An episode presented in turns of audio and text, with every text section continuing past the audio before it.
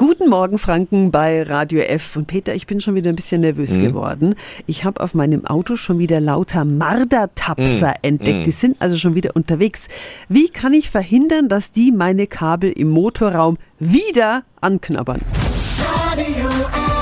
Jetzt Tipps für ganz Franken. Hier ist unser Wiki Peter. Bernhard Kukula ist Vorsitzender vom Jagdschutz- und Jägerverein Nürnberg-Land und der kennt sich mit Mardern bestens aus. Guten Morgen. Guten Morgen. Was bitteschön ist für den Marder an Autos so attraktiv? Der Marder kommt ja in der Regel nachts. Wenn die Autos dann abends abgestellt werden, sind die Motoren noch warm. Und der Marder liebt's ja nun mal warm. Und draußen regnet's. Er mag trocken und warm. Und drum geht er ins Auto rein. Ja, und was knabbern die am liebsten an? Der Marder liebt weiches Plastik, Zündkabel, Wasserschläuche.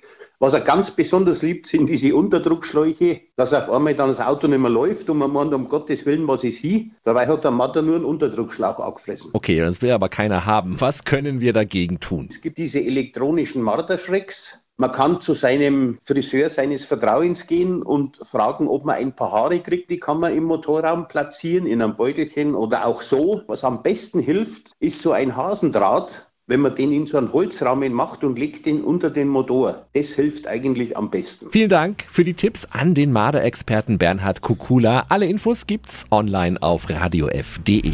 Tipps für ganz Franken von unserem Wiki Peter. Wiki Peter. Täglich neu in Guten Morgen Franken um 10 nach 9. Radio